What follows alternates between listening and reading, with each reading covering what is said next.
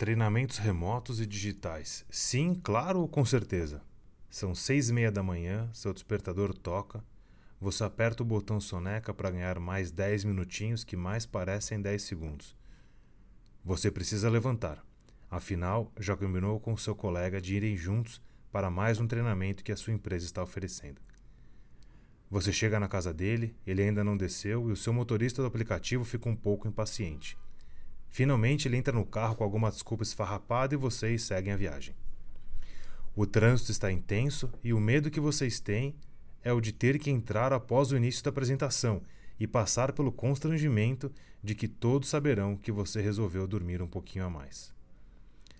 Apesar dos perrengues, você consegue chegar no horário, passa pelo credenciamento, recebe o crachá com seu nome e finalmente te encaminham para a sala, onde passará o dia todo, mas com alguns intervalos em que poderá desfrutar das delícias do coffee break e colocar a sua dieta da semana à prova.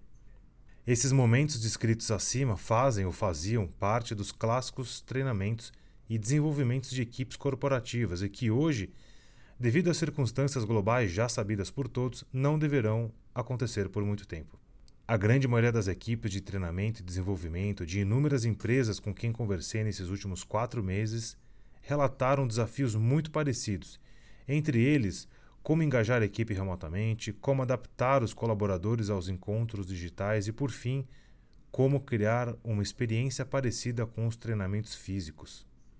Eu posso dizer com muita segurança que nenhuma empresa deveria sentir saudades dos encontros presenciais e vou explicar alguns motivos para isso. Se eu acredito que nunca mais deveremos ter eventos presenciais, não. Eles precisarão acontecer mais do que nunca, porém de maneiras diferentes. Mas eu falarei disso em outro artigo.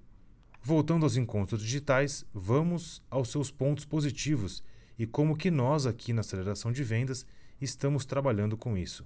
Logo de cara, já podemos excluir todos os problemas que descrevi nos primeiros parágrafos. A partir de agora, cada colaborador poderá participar diretamente do conforto do seu lar escolhendo onde ficar assentado, que irá tomar, que roupa usar, ou seja, menos coisas para se preocupar.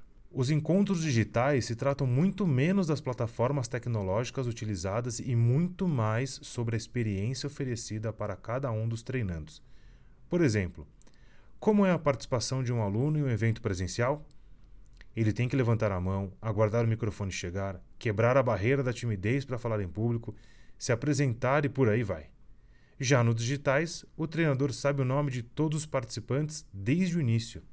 Pode ler os comentários pelo chat da ferramenta, chamar quem ele quiser pelo nome ao observar uma reação. E cada treinando pode acionar o seu microfone instantaneamente. A participação é muito mais rica, construtiva e colaborativa nos eventos digitais. Isso é um fato inegável. Vamos analisar as clássicas atividades em grupo ou roleplays. Tem que parar tudo, Todos levantam, arrastam as mesas, as cadeiras e ainda ficam, em alguns casos, em uma posição desconfortável. Todos esses problemas agora são resolvidos com um simples botão, que, ao ser selecionado, imediatamente direciona cada participante para a sua sala correta. E se alguém estiver com dúvidas, basta apertar outro botão para que o treinador entre nessa sala e esclareça as dúvidas. O que temos observado por meio de feedbacks, tanto de nossos clientes como dos treinandos diretamente, é que as experiências e a transmissão do conhecimento está fluindo naturalmente com um engajamento muito maior do que acontecia nos eventos presenciais. Em um dos treinamentos em que eu estava participando, fiz uma brincadeira e apareceu uma interação com um aluno que sabia fazer uma imitação de um famoso apresentador. A partir daí, ele entrou na brincadeira e conduzimos todo o curso de uma forma ainda mais irreverente. Tanto que no final do módulo aconteceu algo inédito: as pessoas não queriam sair da sala digital estavam engajadas, participando e rindo.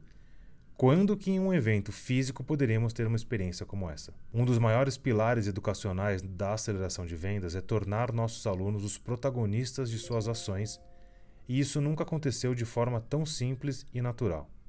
A partir de agora, devemos considerar que o conceito de transformação digital faz parte de um recente passado, que deu espaço para o que estou chamando de comportamento digital, ou seja, como todos nós devemos viver nossas rotinas nesse novo mundo conectado, digital e interativo? Bom, se você ainda não sabe responder essa pergunta, talvez possa pressionar o seu botão soneca.